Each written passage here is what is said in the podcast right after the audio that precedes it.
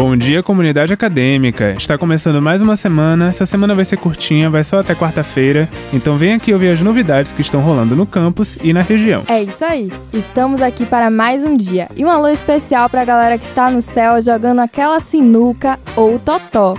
Estamos de olho em cada um de vocês, hein?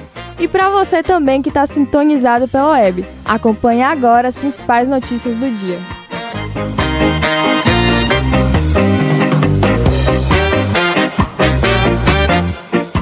Para quem gosta de observar as estrelas ou se interessa por astronomia, está aberta a agenda de visitas ao Observatório Astronômico da UESC. Você pode se inscrever para os meses de abril e maio.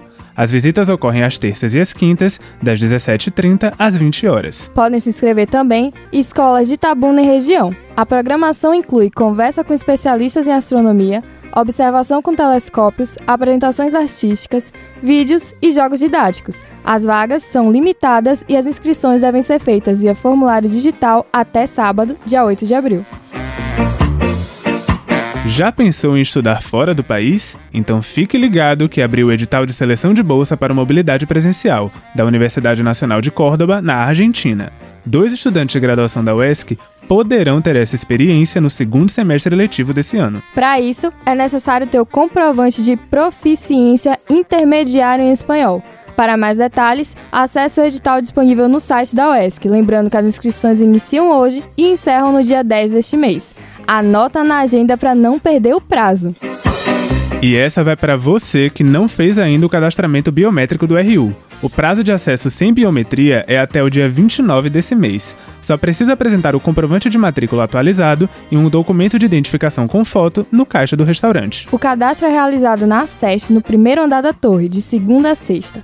Mas não esqueça que a partir de 2 de maio, só os estudantes cadastrados podem utilizar os serviços do RU. E agora, para a galera de comunicação, o prazo para inscrição de produtos da seleção interna do Expocom desse ano é até essa sexta, 7 de abril. O resultado final será divulgado no dia 23. Já conversa com a sua equipe para que não percam essa oportunidade. É, só que a gente vai ter que falar sobre uma situação que não deveria estar acontecendo no campus. O espaço sensorial está sendo usado para práticas impróprias. Os responsáveis pela trilha informaram em um comunicado oficial que as plantas estão sendo destruídas e também alvo de descarte de lixo, como por exemplo garrafas de cerveja. Triste isso, né, galera? Vergonhoso também. Esse é um espaço acolhedor para todo mundo, mas que está sendo tratado dessa forma desrespeitosa.